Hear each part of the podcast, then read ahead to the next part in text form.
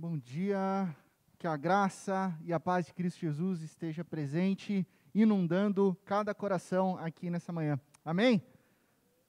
Amém. Que bom que você está aqui nessa manhã, que bom que o Espírito Santo nos trouxe aqui nessa manhã para a gente ter um momento de adoração, um culto a Deus, um momento onde a gente renova as nossas, uh, o nosso interior, a nossa alma, centrados na palavra de Deus. E nós estamos no meio, no início, na verdade, de uma série chamada Nada Mais, as Doutrinas da Graça. Semana passada nós iniciamos essa série, é, que significa uma ótima notícia, ótima notícia do quê? De que é pela graça, somente pela graça de Jesus, é que eu e você, nós somos alcançados, eu e você somos salvos.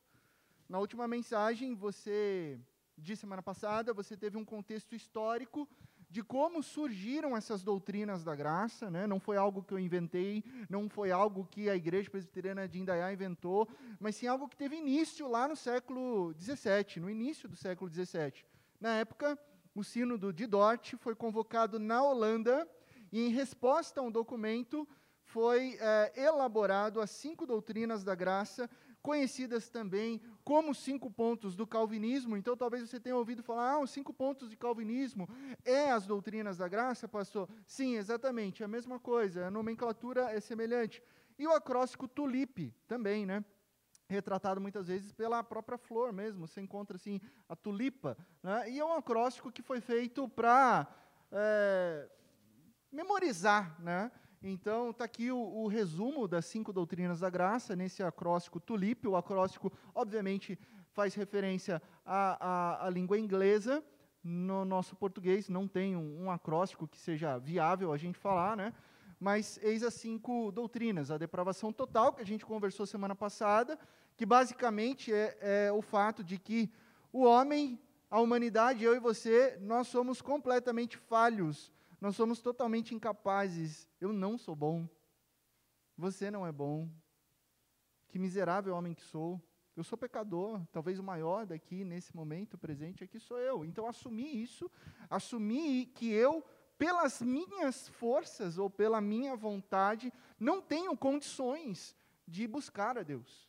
Eu sou totalmente falho. Então eu preciso da graça de Deus que molde o meu coração e que mostre que realmente eu preciso dele e que não é por mérito meu.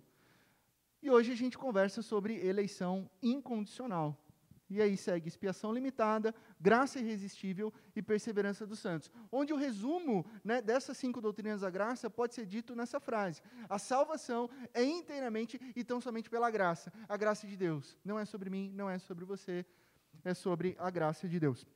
Hoje, o tema da nossa mensagem é eleição incondicional. A Bíblia, ela vai tratar desse tema numa série de versículos e passagens que nós encontramos no Antigo Testamento e no Novo Testamento também. Mas para esse nosso encontro, né, a fim de tempo, nós vamos utilizar como texto base o texto de Romanos, capítulo 9. Uma carta escrita por Paulo aos Romanos, o capítulo 9. Então eu te convido a abrir a sua Bíblia ou ligar o seu dispositivo eletrônico, né, o seu celular, que contém o texto da Bíblia, no texto de Romanos, capítulo 9, verso 6 ao verso 29. Ah, pastor, eu sempre ouço você falando que dá para ter a Bíblia no celular. Sim, dá para ter a Bíblia no celular. Existem hoje aplicativos gratuitos, muito fluidos. Né? Um aplicativo que eu recomendo, gosto muito, é o aplicativo da Life Church, uma igreja lá nos Estados Unidos que disponibilizou a Bíblia em mais de 300 línguas. Né? Você pode ter várias no seu celular, você utiliza offline você não precisa pagar nada, você não precisa de 3G, nem 4G. Chega em casa, baixa a versão que você quer, mais de quatro é, versões em português. Dá para grifar, dá para selecionar. Se você se interessou por isso e quer saber mais, você pode procurar é, a nossa equipe de digital, que é o seminarista Juninho, Matheus Klein, é, Felipe Gomes, e eles com certeza vão te ensinar como que baixa esse aplicativo que você encontra nos dispositivos Android e iOS. Vai, parece que eu estou ganhando para isso, né? Não estou ganhando. Graças a Deus que é de graça, né? É de graça. Uh, vamos lá, Romanos capítulo 9, do verso 6 a 29. Eu lerei o texto todo para que a gente tenha um entendimento, mas a gente vai focalizar ali do versículo 6 ao versículo 24, mais precisamente, né? Diz assim a palavra de Deus, isso é Paulo falando, conversando com o contexto judaico ali, tá? Ao longo da carta de Paulo, eh, de Paulo aos Romanos, no início, ele começa a explicar como que Deus opera a salvação. E há ali uma discussão entre os judeus, né, que batem no peito e falam assim: nós temos o DNA de Abraão, então nós estamos salvos pelo nosso DNA. E aí Paulo começa a explicar que não é bem assim. E ele diz o seguinte: não pensemos que a palavra de Deus falhou. Ele começa dizendo isso: a palavra de Deus não falha. Isso é muito importante. Pois nem todos os descendentes de Israel são Israel. Aí Paulo já começa a incomodar, né? Nem por serem descendentes de Abraão, passaram todos a ser filhos de Abraão.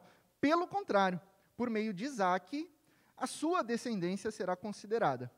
Noutras palavras, não são os filhos naturais que são filhos de Deus, mas os filhos da promessa é que são considerados descendência de Abraão.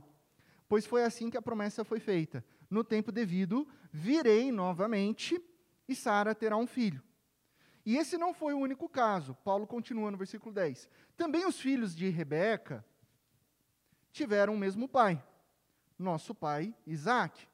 Todavia, antes que os gêmeos nascessem ou fizessem qualquer coisa boa ou má, a fim de que o propósito de Deus, conforme a eleição permanecesse, não por obras, mas por aquele que chama, foi dito a ela: o mais velho servirá ao mais novo, como está escrito: Amém, Jacó, mas rejeitei Esaú. Só para você entender aqui, há uma descendência entre os patriarcas do Antigo Testamento. Isso é muito importante para um judeu. Abraão é pai de Isaac, que é pai de Esaú e Jacó. Então, Paulo está fazendo essa progressão, tá? Abraão com Sara tiveram Isaac, Isaac casou com Rebeca e tiveram Esaú e Jacó, gêmeos. Mas, como está escrito, versículo 13, amei Jacó e rejeitei Esaú. 14. E então, que diremos?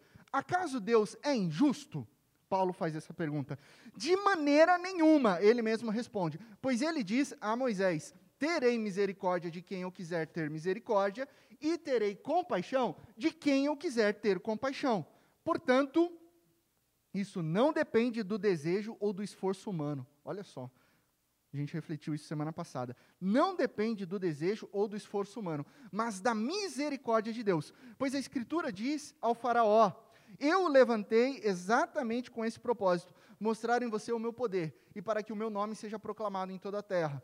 Portanto, Deus tem misericórdia de quem Ele quer e endurece a quem Ele quer. Paulo está fazendo agora uma referência ao Faraó que não permitiu que o povo de Deus fosse liberto. Né? Vieram as pragas e ele não permitia. Então, Faraó endureceu o coração. E Deus aqui deixa claro que ele endurece a quem ele quer. Versículo 19: Mas alguns de, algum de vocês me dirá, Paulo diz. Então, por que Deus ainda nos culpa? Pois quem resiste à sua vontade?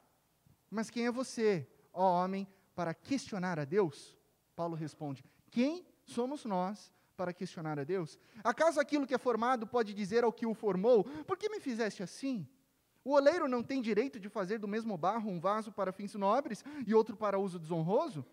E se Deus, querendo mostrar a sua ira e tornar conhecido o seu poder, suportou com grande paciência os vasos de sua ira, preparados para a destruição?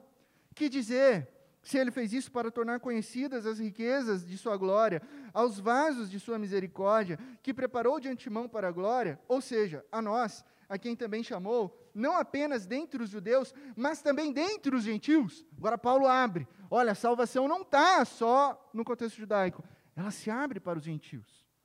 Como ele diz em Oséias, profeta do Antigo Testamento. E aí, tudo que está em separadinho aqui visualmente, né, o parágrafo separado, são citações do Antigo Testamento. Chamarei meu povo a quem não é meu povo, e chamarei minha amada a quem não é minha amada. E acontecerá que, no mesmo lugar em que se lhes declarou, vocês não são meu povo, eles serão chamados filhos do Deus vivo. Isaías, outro profeta do Antigo Testamento, exclama com relação a Israel: Embora o número dos israelitas seja como a areia do mar, apenas o remanescente será salvo pois o Senhor executará na terra a sua sentença, rápida e definitivamente. Como anteriormente disse Isaías: Se o Senhor dos exércitos não nos tivesse deixado descendentes, já estaríamos como Sodoma e semelhantes a Gomorra, cidades do Antigo Testamento, que são exemplos de destruição, onde Deus operou seu julgamento e acabou com essas cidades. Vamos orar, vamos pedir que Deus fale ao nosso coração diante desse texto aqui, que é bem difícil. Pai de amor, nós estamos aqui nessa manhã, gratos porque o Senhor nos concede a vida. Obrigado por cada pessoa que está aqui com saúde. Obrigado, Pai, por cada família representada aqui. E agora nós estamos diante da Tua palavra. Nós cremos que a Sua palavra, ela é viva. Ela molda os nossos corações. E a gente depende, declara aqui, total dependência do Senhor. Que não seja eu falando, mas sim a Tua voz sendo ministrada na minha vida, sendo misturada nas minhas palavras, e que a gente ouça a Tua palavra. E que ela alcance morada no nosso coração. E assim a gente possa brilhar a luz do Teu Evangelho. No nome de Cristo Jesus que nós oramos. Amém e amém. Gente, aconteceu um negócio interessante esses dias. Eu fui fazer uma visita é, na casa de uma família aqui da nossa comunidade, da igreja. Que antes da pandemia, eu sempre dava um pulinho lá, conversar, tomar um café. Só que no, mês passado, quando eu cheguei na entrada do bairro, eu perdi a entrada. É, e aí eu peguei a próxima entrada do bairro e de repente eu não sabia qual era a rua certa mais. Sabe? Eu literalmente me perdi. Sabe? Tipo São Paulo, sabe? É, tipo São Paulo, né? Indaiatuba, São Paulo. Aqui, ó, igualzinho. Mas eu, por exemplo, em São Paulo, só sei, eu só sei fazer dois caminhos para o Mackenzie. E se eu errar o primeiro, eu tenho só mais uma chance, sem o Waze, é claro. E se eu errar o segundo, eu já me perco em São Paulo, já não consigo nem me localizar em que bairro eu estou. Né? É, se eu perdi a entrada ali da Barra Funda, já era. E eu me perdi em Indaiatuba. Olha só, a grande metrópole, né? Onde a pequena cidade de Campinas faz parte, né? É, lá eu estava eu costurando o bairro todo. Aí eu comecei a fazer zigue-zague nas, nas ruas do bairro todo. E eu não achava, não achava a, a casa, né? Fiquei indignado, né? O primeiro pensamento foi: eu não acredito que eu vou ter que usar um GPS para chegar num lugar onde teoricamente eu sei chegar. Tentei mais uma vez. Esposa estava no carro, já deu aquela cutucada e falou assim: não vai, não vai rolar. Tentei outra. O tempo foi passando e eu me rendi ao Waze. E então eu cheguei na casa dessa família. Mas eu cheguei assim, intrigadaço, né? Porque daí eu contei a história, como assim, pastor, você sempre vem aqui, né? Aí eu comecei a pensar, como que eu pude me perder sabendo o caminho? Né? E aí a pergunta foi, aonde eu errei? Resposta, eu errei ao perder a entrada do bairro. Simples assim. Eu tinha perdido o ponto de referência. Guarde isso para a sua vida. Quando nós perdemos os nossos, o nosso ponto de referência, a gente só pode assumir uma coisa, que nós estamos perdidos. Isso para tudo na vida. Perdemos o ponto de, de, referência, a gente precisa assumir. Estamos perdidos. E se não fosse o Waze, digamos que fosse há né, 10 anos atrás, eu, obviamente eu não ia abrir aquele mapa quatro rodas em Indaiatuba, né? É, mas o que, que eu iria fazer? Eu iria voltar ao ponto de início, para pegar aquela entrada que eu perdi né, para ter o quê? O ponto de referência correto. Então, nós precisamos do ponto de referência correto. Quando nós lemos o texto de Romanos 9, que a gente acabou de ler, eu quero te informar que se trata certamente de uma das passagens mais difíceis de toda a Bíblia. Seguramente mais difícil que Apocalipse. Seguramente mais difícil do que alguns textos de Daniel. Nesse texto, nós nos deparamos com a doutrina da eleição. O que é a doutrina da eleição? Deus escolheu algumas pessoas para a salvação. E se nós perdermos o ponto de referência desse texto, né, desse texto contido nas Escrituras, certamente nós iremos interpretar eleição, justiça, misericórdia de Deus de modo totalmente errado. E aí vai nos fazer rodear, rodear, rodear por perguntas erradas. E se nós digitamos o endereço errado no Waze, no GPS, a culpa não é do aplicativo, se você digitou errado. Se um bêbado cai numa vala que é sinalizada, ele não pode acusar a prefeitura de tê-lo feito tropeçar. E assim acontece com a gente. Se nós somos os causadores do pecado, e a gente falou muito sobre isso semana passada, não podemos acusar Deus projetando em Deus as nossas tolices. Precisamos então do ponto de referência correto. Por isso que Paulo logo nos informa no capítulo 6: Não pensemos que a palavra de Deus falhou, porque a palavra de Deus ela não falha, não falha. Ao retornar à palavra, né, às escrituras, nós estamos com o ponto de referência correto. A nossa referência é a Bíblia. Preste atenção nisso, não é o que o pastor se falou. Não é o que o pastor Y falou. A gente está vivendo em tempos onde tem muito pastor falando bobagem. Tá? Então a gente precisa fazer como os cristãos da Bíblia, os cristãos de Beré, que tipo, ah, a gente vai escutar o que o pastor está falando? Legal. Deixa eu só conferir o que ele está falando aqui. Tá? E essa é uma das características da reforma protestante. É ter a Bíblia como um livro autoritativo sobre quem é Deus. E não aquilo que eu acho, mas sim o que a Bíblia diz e o que a Bíblia informa. Então não é o que você deseja também ouvir. Não é o que você concorda ou não concorda, mas sim o que consta na palavra de Deus. Assim, ao lermos a palavra de Deus, gostando ou não gostando desse texto de Romanos 9, nós precisamos fazer o quê? Deixar a nossa arrogância de lado, assumir a nossa capacidade limitada e lidarmos com o fato de que, se cremos que Deus está no governo de todas as coisas, que Deus está no governo sobre a história humana, é inevitável que a gente chegue à conclusão bíblica da doutrina da eleição. Ele está no governo da história. Deus não é pego de surpresa. E a doutrina da eleição, ela pode ser resumida dessa maneira. Desde antes da, da, criação, antes da fundação do mundo, Deus decidiu escolher uns para a salvação e não outros. Escolha perfeita, divina, e graciosa de Deus, que não deixa de ser um mistério para nós. E essa declaração já nos traz um desconforto, né? Do verso 6 ao verso 13, Paulo está explicando que nem todos os judeus serão salvos. Alguns sim, outros não.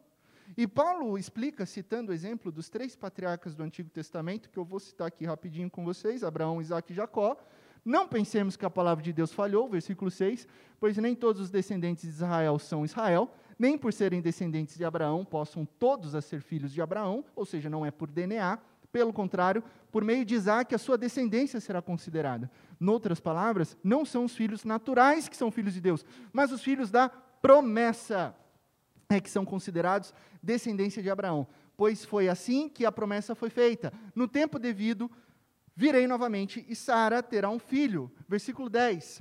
E esse não foi o único caso. Também os filhos de Rebeca tiveram o mesmo pai, nosso pai Isaac. Todavia, antes, olha só isso, antes que os gêmeos nascessem ou fizessem qualquer coisa, seja boa ou má, a fim de que o propósito de Deus, conforme a eleição, permanecesse, não por obras, mas por aquele que chama, foi dito a ela: Olha o seguinte, o mais velho servirá ao mais novo.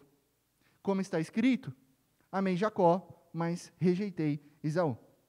Bom, comecemos com Abraão. Abraão é a eleição assim mais óbvia. Nascido na terra de Ur, região da Mesopotâmia, Abraão não conhecia o verdadeiro Deus. Ele não conhecia. E por que ele não conhecia o verdadeiro Deus? Porque ninguém conhecia lá, tá bom?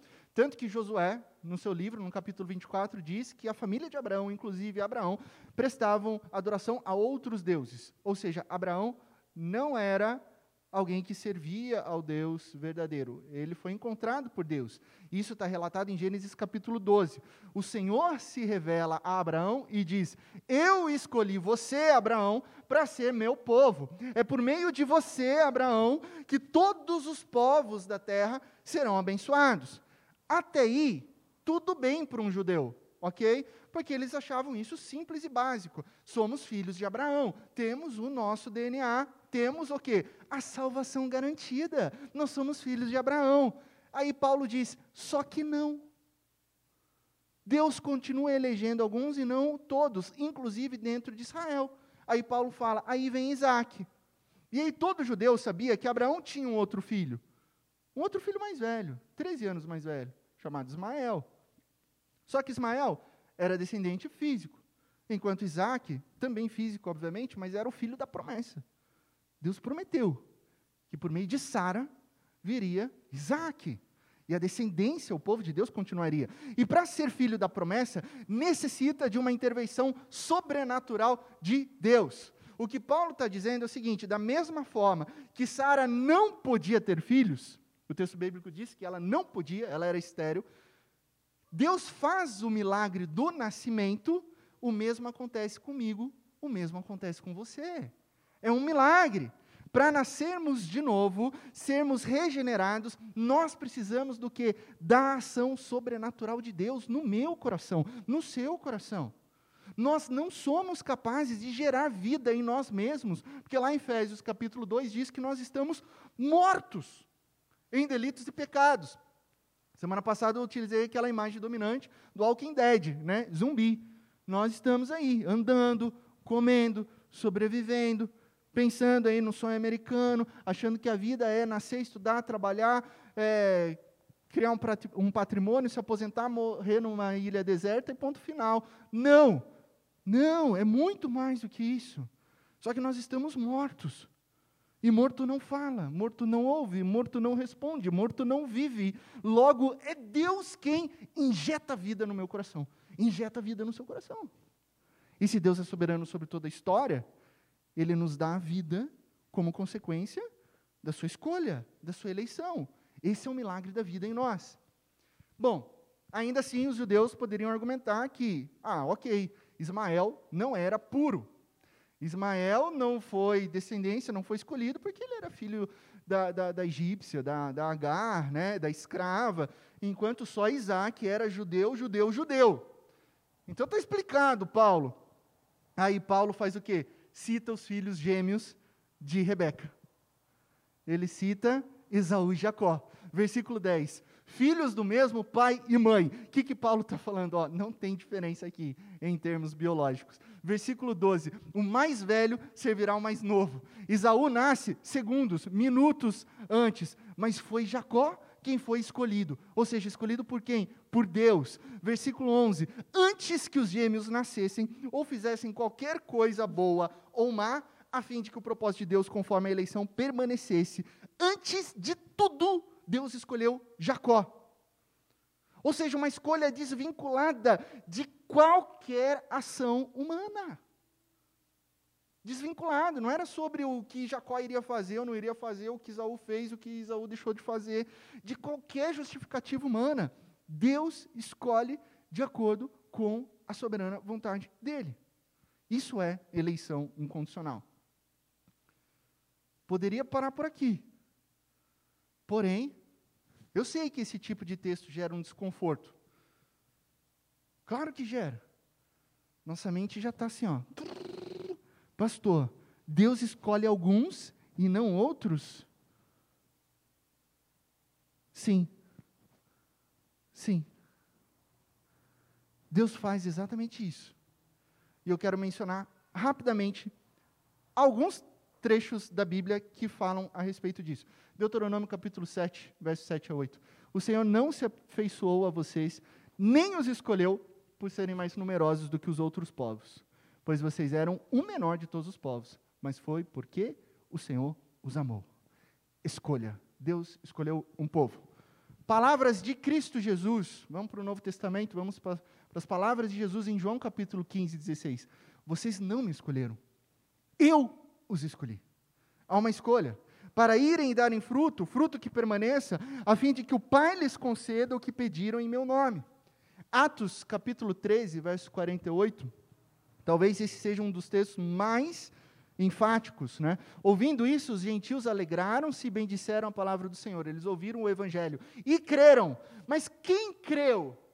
A Bíblia diz: todos os que haviam sido designados para a vida eterna. Quem designou para a vida eterna? Não fui eu, não foi você, não somos nós. Quem designou foi o próprio Deus. E Efésios 1, verso 4, verso 5, que eu quero citar aqui, foi o texto que o nosso seminarista começou o encontro hoje. Porque Deus nos escolheu nele, antes da criação do mundo. Há uma escolha antes da formação de todas as coisas visíveis, para sermos santos Santos, a palavra santos aqui não é perfeita, a palavra santo significa separado. E irrepreensíveis em Sua presença. Em amor, nos predestinou para sermos adotados como filhos por meio de Jesus Cristo, conforme o bom propósito da Sua vontade. Esses e mais outros textos que eu poderia ficar citando aqui, que Deus escolhe, elege, seleciona, predestina o seu povo. Agora, se essa realidade bíblica é incontestável, porque ela está permeando todas as escrituras, o que, que se discutiu lá no início do século XVII, lá no Sínodo de Dort? Né? Como se diz hoje, qual foi a treta? Qual foi a briga? Se está claro nas escrituras. Qual era a discussão teológica? A discussão não era sobre a eleição. A discussão era sobre se essa eleição era condicional ou incondicional. Essa foi a grande discussão. Os arminianos defendiam que as únicas pessoas que Deus escolheu seriam aquelas que ele já sabia que creriam. Ou seja, era uma eleição que era condicionada a uma decisão humana futura. Bom, se Deus sabe que essa pessoa vai escolher ele, então Deus elege essa pessoa. A gente viu semana passada que isso acaba sendo totalmente contrário à doutrina de que o homem não consegue decidir escolher Deus por, pela sua própria força, vontade e pensamento. Além do fato que se a eleição fosse condicional, no final, o que vale a resposta é do ser humano. Deus seria reduzido a um mero espectador, esperando que no final o ser humano queria decidir escolher Deus ou não. E por fim, eu gosto sempre de citar isso, porque é uma questão lógica também. Né? Independente de fé, é uma objeção filosófica para a eleição condicional. Porque se Deus é soberano, e Ele conhece todas as coisas, e por conhecer todas as coisas, Deus está, eu gosto de dizer isso, Deus está no passado, presente e futuro, porque Deus não está na linha do Cronos apenas, Deus é o criador do Cronos, Ele é criador do tempo, Ele está no Kairos, antes de existir o tempo, Ele cria o tempo, o espaço-tempo é criado por Deus, a eleição não pode ser baseada na sua presciência, do acaso que poderia acontecer no futuro, isso é ilógico. Pois tudo que pode ser previamente conhecido, e Deus conhece todas as coisas, é justamente porque ele já predeterminou. É uma questão filosófica. Não tem como ele basear na presciência do acaso se ele já tem presciência. Se ele já tem presciência é porque ele já predeterminou. predeterminou. Simples. A eleição antecede a fé, porque ele nos predestinou. E é isso que o texto bíblico diz. A eleição é incondicional porque é uma decisão divina, independente de qualquer coisa a respeito da criatura humana pecaminosa. Independente de mim, independente de você. Agora, acompanhando o pensamento paulino, de maneira assim, sintetizando, né, com todo respeito, claro, é, porque esse é um tema que a gente poderia falar horas e horas. Né? Então, eu vou tomar a, a liberdade de sintetizar o, o, o pensamento paulino em Romanos 9. A gente tem a humanidade em pecado é incapaz de se salvar. Entenda isso mais uma vez eu não sou bom. Eu não consigo ficar um dia sem pisar na bola. Eu não consigo. E eu não consigo alcançar o padrão de santidade de Deus. Então eu sou falho, eu tenho que assumir isso. A salvação, ela tem origem, portanto, em Deus e não no coração do homem. Deus elege incondicionalmente e Deus elege alguns e não outros. Romanos 9, verso 13 diz o seguinte: Amei Jacó e rejeitei Esaú amei Jacó e rejeitei Isaú, palavra do Senhor. Aí a gente chega num ponto bem difícil da doutrina da eleição. Muitas pessoas me perguntam, pastor, vamos utilizar a lógica filosófica. Se Deus elege alguns isso significa que automaticamente ele reprova outros? Sim. A reprovação é um fato bíblico. É uma realidade bíblica.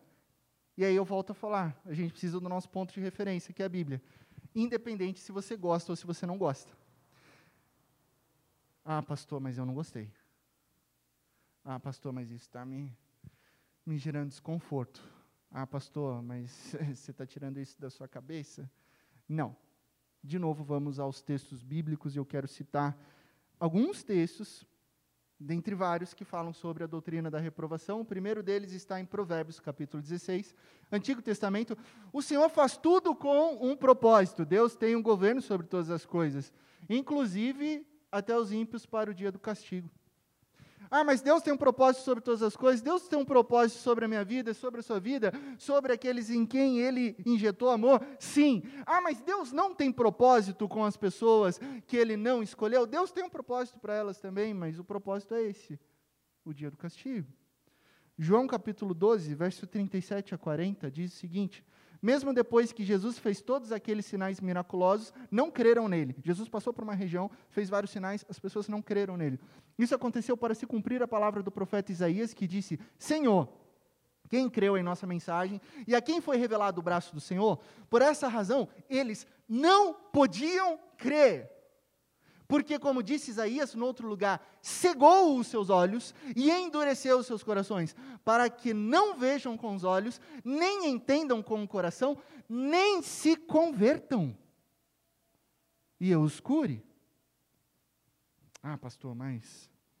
E Jesus? Jesus tem algo a dizer sobre isso? Tem. João capítulo 17. A oração sacerdotal de Jesus João capítulo 17, verso 12. Jesus ora: Enquanto estava com eles, eu os protegi, eu os guardei pelo nome que me deste. Nenhum deles se perde. Sabe por que nenhum deles se perde? Porque ninguém, ninguém se perde quando é dado a Cristo Jesus, a não ser aquele que estava destinado à perdição. Jesus está falando que tinha alguém destinado à perdição. Essa é uma referência clara a Judas que havia traído Jesus, ok? Para que se cumprisse a Escritura, porque eu falho, você falha, mas a palavra de Deus não falha.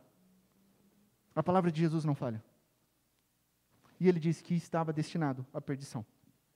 Cada um desses versos, palavras de Jesus, e muitas outras palavras, é, passagens bíblicas que, devido ao tempo, não dá para eu compartilhar aqui agora, ensinam claramente que Deus pretere, Deus desconsidera, Deus rejeita algumas pessoas. Aí são versos que nos causam desconforto. E eu sei disso. Ah, como eu sei? Porque eu sou pregador. Eu estou aqui ensinando. Esse é o meu compromisso com a igreja. E, sinceramente, se eu pudesse escolher, eu escolheria outros textos para pregar. Óbvio. Óbvio. Talvez eu pregasse outras coisas que fosse mais, assim, no hype. Talvez eu inventasse algumas coisas. Eu pegasse um texto bíblico aqui, desse uma misturadinha e falasse aqui para você, sei lá, Entrega o seu dízimo que Deus vai te dar o triplo. Deixa a chave do seu carro aqui, com o presbítero Leonardo, que sua vida vai prosperar daqui para frente. E ficar inventando um monte de abobrinha que não está na Bíblia e destruindo a fé das pessoas. Não. Não. O meu compromisso não é com o que eu falo, o que eu penso, o que eu acho, mas é com o que está aqui na palavra de Deus. É com o ensino das Escrituras. E essa doutrina da reprovação por mais que ela gere incômodo, ela nos é necessária, ela é importante. Aí vem aquela famosa pergunta. Você vê que eu estou citando várias perguntas que eu ouço assim, é, semanalmente. E talvez você saia daqui nessa manhã com mais perguntas do que respostas. E eu estarei de braços abertos para você me chamar no WhatsApp e a gente tomar um café junto e continuar falando sobre isso. Tá? É, minha oração, talvez nessa manhã, é que você saia daqui com a cabeça pegando fogo que você não durma essa noite, tranquilo, e fique pensando sobre as Escrituras. Vai ser ótimo isso, né? Que pastor que faz esse tipo de oração, né? E a gente toma um café juntos, tá? Porque tem a famosa pergunta: se Deus reprova algumas pessoas, acaso Deus é injusto? E essa é a pergunta que Paulo já meio que dá aquele passo lá na frente. Ele já sabe que as pessoas vão perguntar. É o que ele responde no versículo 14. E então, o que diremos? Acaso Deus é injusto? Então, desse Deus eu estou fora. Desse Deus eu sou ateu. Porque se Deus, então, ele é injusto, Paulo responde: de maneira nenhuma. Uma construção grega que tem uma, uma ênfase do tipo, de jeito nenhum. Absurdamente não, de maneira nenhuma. Pois ele diz a Moisés: Terei misericórdia de quem eu quiser ter misericórdia, terei compaixão de quem eu quiser ter compaixão. Portanto, isso não depende do desejo ou do esforço humano, mas da misericórdia de Deus. Deus é injusto? Não, absolutamente não. Agarre a essa verdade. Deus não é injusto. Deus continua sendo bom, Deus continua sendo santo, Deus continua no governo de todas as coisas, Deus continua sendo justo. E tratemos de lidar com isso. Caso você tenha dificuldade ou não, Comece a tratar isso no seu coração. Deus é justo e tudo que ele faz é bom, perfeito e agradável. Isso que a palavra de Deus diz. É claro que eu não vou desconsiderar que nós vivemos numa sociedade pós-moderna, marcada pela pluralidade, pelo ceticismo, pelo relativismo da verdade. E talvez esse tipo de resposta não satisfaça a maioria das pessoas. Inclusive, a gente vive o perigo do recorte das escrituras. Né? O que, que é o recorte das escrituras? Eu vou separar a parte da Bíblia que eu gosto. A que eu não gosto, eu descarto. É o cristianismo self, numa, cultu numa cultura totalmente narcisista. Então, é para o que eu acho que é bom para mim, para o meu self, para o meu coração, para os meus afetos, onde nada pode desafiar a felicidade do meu bem-estar. E então, por isso que a gente tem mensagem de coach gospel por aí, né? Foi só o vento, calma, gente. A gente, por isso que a gente vê assim, pastor que esquece da Bíblia e começa a, a, a, a ser coach. Mensagem de autoajuda, a livro de autoajuda. A gente vai deixando a Bíblia de lado e vai procurando outras, outras palavras que façam carinho no nosso coração, carinho no nosso ego. Tá? O que resulta numa posição claramente hedonista e arrogante. Isso não faz bem para o nosso coração, pelo contrário, a gente vai se tornando arrogante e hedonista, né? Não concordo com esse texto da Bíblia aqui, então eu vou retirar. Ah, aqui Jesus estava meio equivocado, vou jogar fora. Para mim não vale mais o Antigo Testamento, é o que eu mais ouço por aí. Eu só leio o Novo Testamento, o que é um absurdo, porque em contexto assim é, de interpretação hermenêutica, isso qualquer hum, Universidade Livre de Amsterdã, que não tem compromisso hoje com o cristianismo nenhum, mas que é uma das maiores escolas do mundo sobre literatura e sobre textos antigos, vai falar que se você fica com o Antigo Testamento, você ainda tem parte da palavra de Deus. Mas se você joga fora o Antigo Testamento e fica só com o Novo, o Novo desaba, porque é uma questão de literatura, é uma questão de hermenêutica. E aí tem gente falando assim: não, eu não preciso do Antigo Testamento, só preciso do Novo. Absurdo. Ah, mas essa parte que Jesus disse sobre negar a si mesmo, tomar a sua cruz, que é um símbolo de morte, e seguir Ele. Ah, eu não gostei muito, sabe, pastor? Então, ai, eu não, eu não quero seguir Jesus, eu não quero tomar a minha cruz. Isso vai ser árduo, isso vai me tirar da zona de conforto, isso vai gerar em mim é, alguns mandamentos e eu estou fora. Nossa, Jesus disse que a porta da vida é estreita e eu tenho que seguir esses mandamentos, porque se eu não seguir os mandamentos dele, é porque eu não amo. João capítulo 15. Mas, ai, que Jesus opressor, né, pastor? Essa parte aqui eu vou tirar. Eu vou riscar da parte do sermão.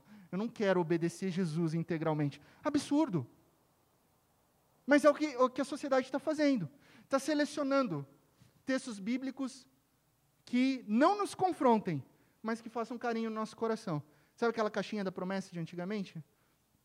Aí tira só o versículo que eu gosto só a mensaginha que eu gosto. Não, a Bíblia ela é completa, tá?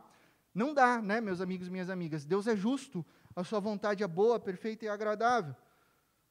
Ao mesmo tempo, eu poderia falar para vocês isso. A vontade de Deus é boa, perfeita e agradável. Está lá em Romanos 12. Vá para sua casa. É, se você está em crise, problema é seu, lide com isso, porque Deus é perfeito. Não vou falar isso. Tá? Isso não seria uma atitude cristã e também bloquearia o nosso diálogo. Mas às vezes dá vontade né, de falar assim, porque Deus quis. Né, tá? Mas fica comigo que vale a pena entendermos por que esses versos bíblicos nos tiram da zona de conforto. Prioritariamente, porque o nosso ponto de referência, eu disse isso, é imperfeito, é impreciso e é equivocado. Lembra quando eu dei o exemplo que eu me perdi nas ruas de Indaiatuba? Então, eu precisava voltar, eu precisava voltar ao ponto de referência correto para seguir na direção correta e consequentemente, chegar no destino correto. O nosso ponto de referência é assumirmos que o nosso senso de justiça é falho. O meu senso de justiça é falho. O seu senso de justiça é falho. E se você tiver a oportunidade de viajar e encontrar outras culturas, você vai ver que o senso de justiça, existe um senso universal, com princípios e valores da dignidade humana, que até hoje ninguém consegue explicar por que, que tem esse senso universal, né? mas a gente sabe que Deus colocou no coração do homem alguns preceitos, né? mas enfim. Mas você vai ver que algumas culturas trabalham com senso de justiças diferentes, falhos. O que é crime numa, num, num, país não é crime no outro. O que é ético num país não é, não é ético no outro. Por quê? Porque o senso de justiça é falho. Então a gente precisa assumir isso, que a gente é corrompido, que a gente é quebrado. Porque quando a gente não percebe ou não assume isso, nós nos colocamos como juízes. E a gente pega Deus e coloca no banco dos réus. Não, Deus, o Senhor está errado. Não, Deus, o Senhor não deveria fazer desse jeito. Deus, o Senhor não está fazendo o que o meu coração quer que o Senhor faça. E a natureza do pecado é justamente essa, gente. A gente luta isso, contra isso todo dia. A gente quer ser Deus. Deus de nós mesmos. A gente quer autonomia. A gente não quer prestar conta para ninguém, muito menos para Deus. E a gente quer dizer para Deus o que, é justo e o que não é. Peraí, peraí. Paulo está falando, Deus é juiz de toda a terra. Esse é o ponto. Ele fala no versículo 20: Quem é você? Tem o versículo 20 aí para nós, por favor? Que... Ah, não. Volta para mim um. Acabei não colocando. Enfim. Quem é você, versículo 20, ó homem, para questionar a Deus? Quem é você, homem? e eu acho fantástico essa parte. acaso aquilo que é formado pode dizer ao que formou, por que me fizeste assim? Paulo está utilizando aquela a ideia do vaso. Será que o vaso pode dizer ao oleiro e questionar por que, que ele foi criado naqueles moldes? Né? Eu acho fantástico essa expressão que Paulo utiliza, porque ele está dizendo assim, literalmente: calma lá, senhoras e senhores. Vocês estão achando que agora o poste pode fazer xixi no cachorro? É isso que Paulo está falando. Vocês estão agora falando que o muro está andando em cima do gato. Vocês estão invertendo as coisas aqui. O vaso está moldando os dedos do oleiro. Não! Quem são vocês? Quem somos nós? Para questionar a justiça de Deus. Aí Paulo está falando, baixa a bola. Tenha reverência antes de dizer que Deus é injusto, porque ele não é. Aí, quando eu penso nessa arrogância dos nossos dias, eu me lembro que existem duas linhas de pensamento que se contrapõem nas extremidades. Tá? É o fideísmo de um lado, racionalismo do outro. O fideísmo, no seu extremo, ele é um salto de fé e o sujeito não tem nenhuma evidência, não tem racionalidade, não tem fundamento. Ele diz que ele não precisa disso, ele não quer usar a sua inteligência, ele não quer exercitar a sua razão, ele só quer exercitar a fé. A sua compreensão é sobre crer e ponto final. Ele diz: é suficiente, basta. Aí essa linha chamada fideísmo, ela critica todo e qualquer desenvolvimento e exercício da razão, o que para mim é um absurdo. Ela diz: priorize apenas e tão somente a sua fé, ainda que seja, né, desculpa a expressão, uma fé burra, baseada, como a gente tem visto em fake news, né, teorias das conspiratórias, né? Ah, porque daí você sabe, né? Por que, que crente adora teoria da conspiração?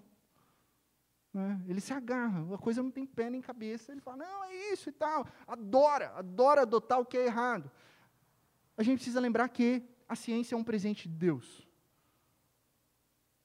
A gente precisa lembrar que Deus nos fez capazes e que Deus opera milagres pela ciência também. Você orou, nós oramos a pandemia toda por um milagre de Deus. E Deus deu a inteligência para a gente elaborar vacinas de uma maneira mais rápida na história da ciência mundial.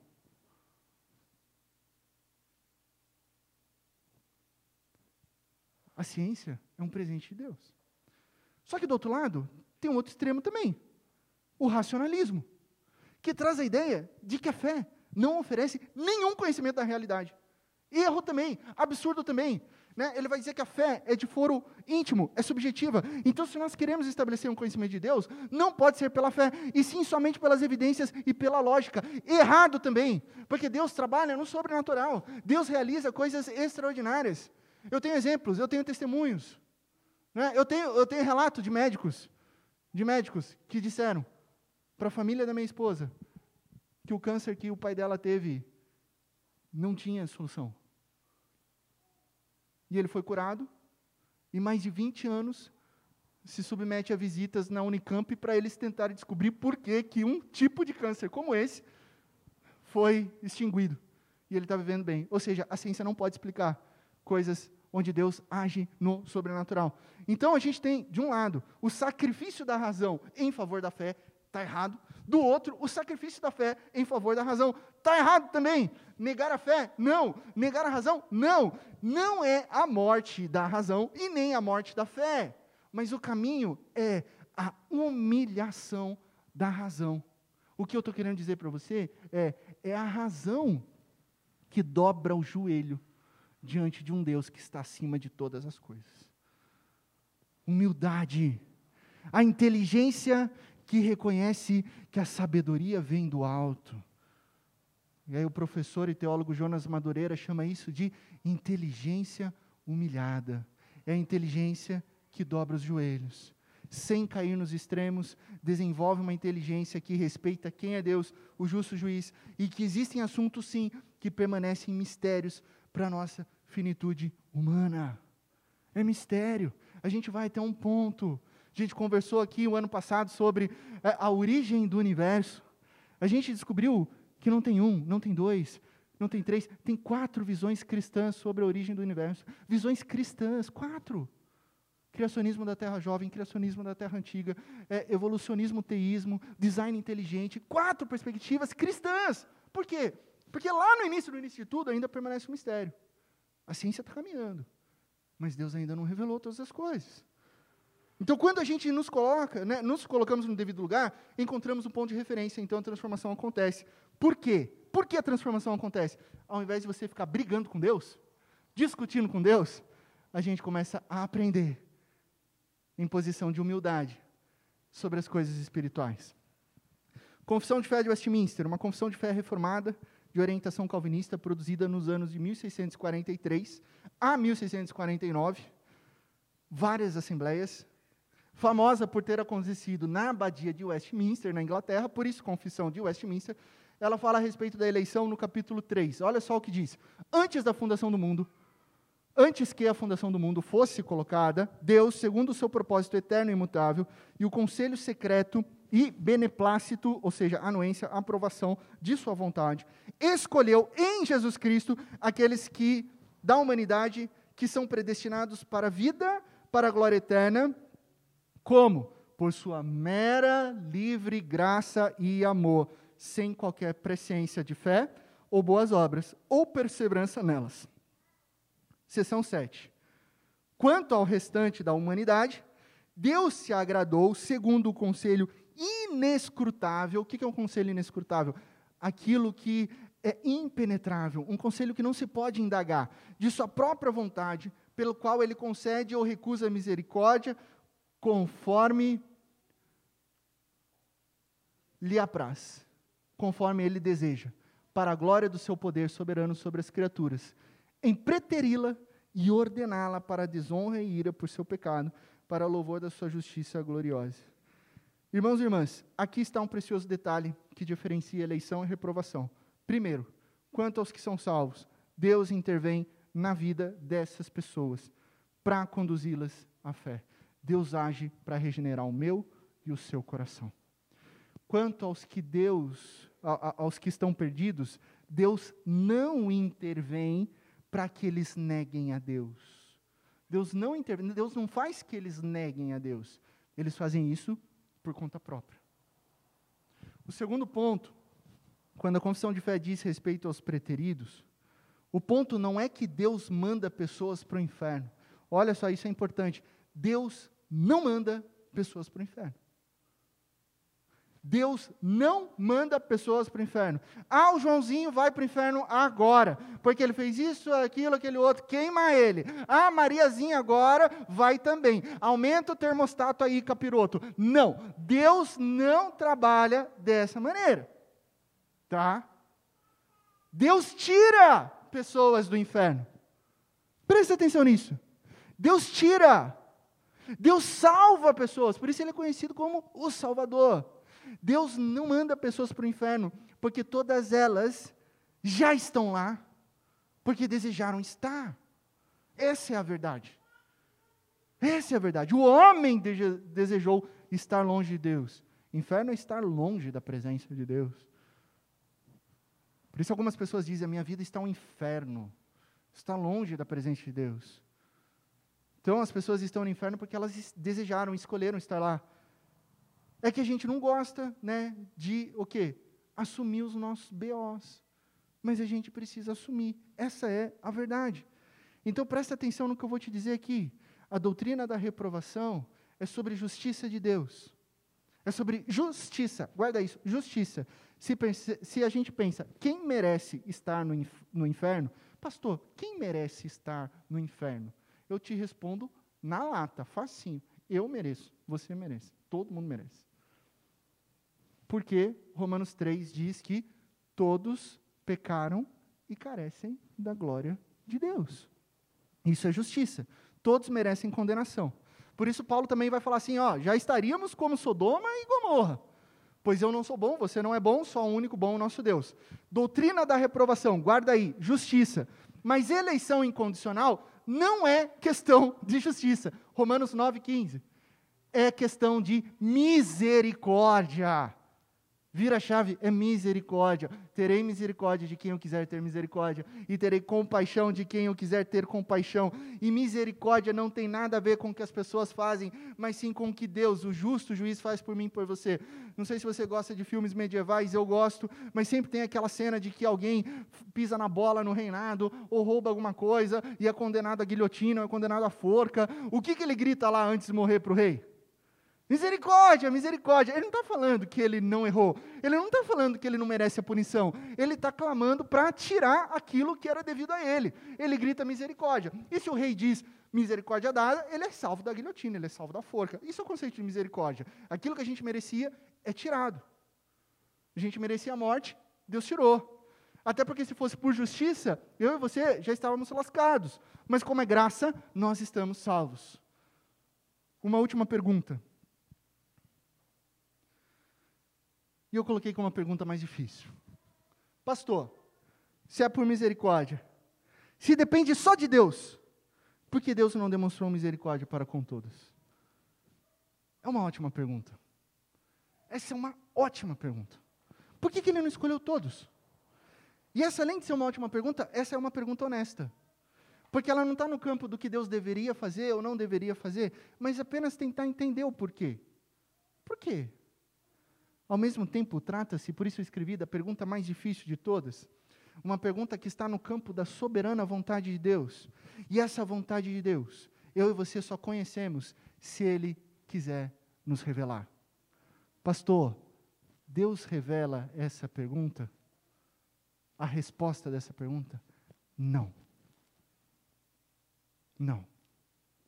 O decreto de Deus sobre a eleição é secreto. Inclusive, a gente não sabe quem são os eleitos e quem não são os eleitos. Tá? O que eu acho ótimo. Porque às vezes você fala assim, ah, aquele meu amigo, aquele meu vizinho, nossa, não presta. Nossa, faz tudo errado. E esse nunca vai ser encontrado por Jesus. Aí Jesus vai e muda a história toda dele, né? Eu acho engraçado, porque eu dei trabalho para minha mãe na adolescência. Eu dei trabalho para a galera da escola. Eu Gente, minha mãe, ela não era chamada na direção. Mãe, se você está nesse vídeo ao vivo, perdão. Né? A minha mãe não era chamada direção. Ela tinha horário fixo, toda quinta-feira às 10 horas. Horário fixo, para acompanhar as aventuras do filho dela. Né?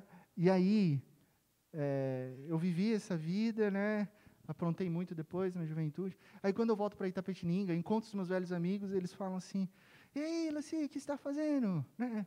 Pessoal que fez faculdade, está advogando muito em Dayatuba? Eu falei assim, não, cara, faz anos que eu não advogo. O que, que você, não, mas o que, que você está fazendo? Ah, eu sou pastor. Os caras dão risada. Conta outra. Pastor? Eles falam assim, pastor, aquele de Jesus mesmo e tal. Né? É, esse, de Jesus. É. E graças a Jesus, que Ele mudou a minha vida, mudou a minha história. Né? É pela graça. Jesus nos transforma. E essa eleição ela é secreta. Né? Por isso a gente prega para todo mundo. Para todo mundo a gente prega, porque a gente não sabe também o tempo em que Deus vai tocar o coração das pessoas. Então você prega totalmente, todo dia. Só sabemos que Ele escolheu o seu povo dentre todos os pecadores, e ainda que Ele decidisse agir com misericórdia apenas com uma única pessoa, já seria Maravilhoso. Se Deus não nos revela, então nós, em humildade, nos submetemos e nos calamos. Quando a Bíblia diz, a gente prega. Quando a Bíblia não diz, a gente se cala. O porquê de Deus, sendo bem sincero com você, o porquê de, de Deus dessa pergunta não é da nossa conta.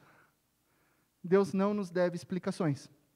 O grande propósito dele é o seu agir dentro da história para resolver o problema do mal. Deus é santo, justo, perfeito e ele age de acordo com o seu caráter. E no final de todas as coisas, segundo a palavra de Deus diz, segundo Paulo falou, a glória de Deus será revelada diante de toda a terra. Pastor, depois que a minha cabeça está toda em fogo aqui, pastor, estou em fire, não vou conseguir, precisa absorver tudo isso. Como que a gente aplica tudo isso na nossa jornada diária? Como que a gente aplica? Lembre-se de umas coisas. Doutrina da eleição, essa série aqui não é para você entrar no Facebook e brigar com seu amigo arminiano. Nada de fazer discussão, debate na internet, calvinistas versus arminianos, não. Primeira coisa, não é sobre isso, tá? Outra coisa muito importante, não é para gerar orgulho ou presunção, achando que você é especial e pode sentar e relaxar por toda a vida. Não. A eleição, ela gera em nós humildade. Nos faz lembrar que não há mérito nenhum em nós e que fomos salvos somente pela graça de Jesus e nada mais. Você é especial, sim, é, mas não para ser arrogante, e sim ser canal dessa maravilhosa graça de Deus né? e alguém imperfeito que compartilha vida, que compartilha amor, que compartilha esperança, que compartilha graça, que aonde as pessoas choram, você vai trazer alegria, onde as pessoas necessitam, você vai trazer sustento, onde as pessoas precisam de apoio, você vai trazer uma palavra de esperança. É isso, é sobre isso. Deus te chamou para viver as boas novas. E concluindo, Deus escolheu o seu povo de maneira incondicional, e essa é a beleza da doutrina da eleição. Presta atenção. Deus não te salvou porque você é uma ótima empresária. Glória a Deus por isso, mas Ele não te salvou por isso. Deus não te salvou porque você é um ótimo pai. Que bom que você é um ótimo pai. Continue sendo um ótimo pai, mas não foi isso que te trouxe salvação. Deus não te salvou porque você é moralmente bom. Porque você não é. Deus não te salvou porque você não mata, não rouba, não se prostitui. Deus não te salvou porque você é bela, recatada e do lar. Deus não te salvou porque você faz coisas boas. Deus não te salvou porque você vai na igreja todo domingo. Deus, Deus não te salvou pelo que você faz ou deixa de fazer. Até porque se dependesse somente das nossas ações, sejamos sinceros, são tantos erros que o peso do fardo seria gigante e insuportável de carregar. Deus te escolheu tão somente por um ato de amor. Olha isso. Deus te escolheu porque Ele te ama. Antes da fundação do mundo, Ele te ama. E olha a profundidade disso. O Deus, o Rei do universo, Criador de todas as coisas visíveis e invisíveis, te chama pelo nome. Eu quero que você pense nisso. O que, que você está fazendo aqui nessa manhã? O que, que por que, que você está ouvindo isso hoje? É sério que você acha que você está aqui hoje porque você resolveu encontrar Deus? É sério que você acha que foi coincidência você estar tá aqui nessa manhã? É sério que você acha que você está aqui porque a sua amiga te trouxe nessa manhã? Não! Você está aqui nessa manhã porque Deus veio ao teu encontro. Essa é a verdade. Deus decidiu te amar antes da criação de todas as coisas. Não pense que a palavra de Deus falhou, porque ela não falha. Deus está sendo fiel às suas promessas. Mas, pastor, eu sou um dos eleitos? O que, que eu faço? Simples. Creia que Jesus Cristo é Senhor da sua vida. Creia que Jesus Cristo é Senhor sobre todas as coisas. Creia que o amor de Jesus te encontrou, que a graça de Jesus é suficiente para a sua vida e nada mais importa. é só a graça de Jesus. Que Deus te abençoe, na mais absoluta certeza de que em Cristo Jesus todas as coisas ficarão bem. Amém. Amém. Espero que você não durma essa noite.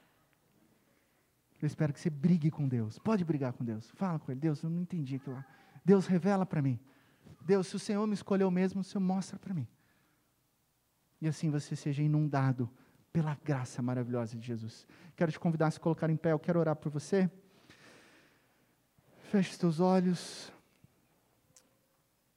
Lembre-se que você não está aqui por acaso. Deus te trouxe aqui para falar profundamente ao teu coração. Sabe, desarma.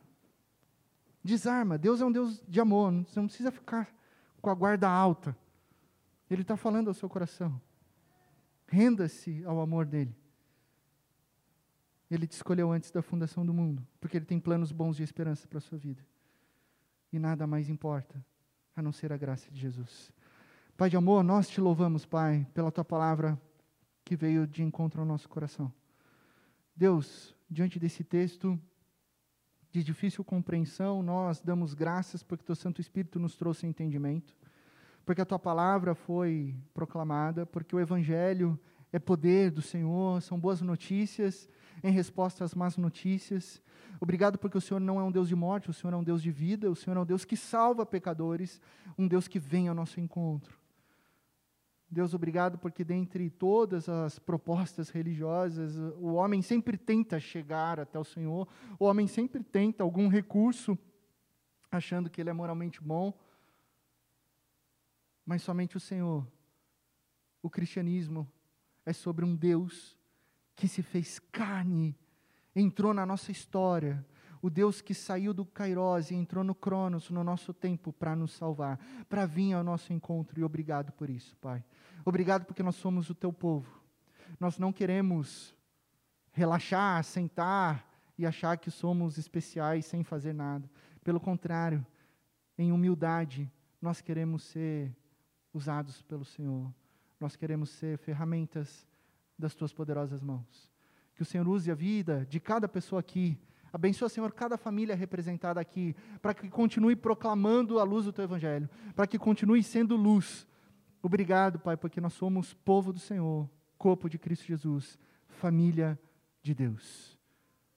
Obrigado, Jesus, porque não foi por mérito nosso, mas sim pela Tua graça, que nos tirou do poço de lama e trouxe para os Teus braços de amor, Pai. A Tua escolha foi tão somente por amor. Obrigado pelo teu amor, amor incalculável, amor eterno. E agora, irmãos e irmãs, ide em paz.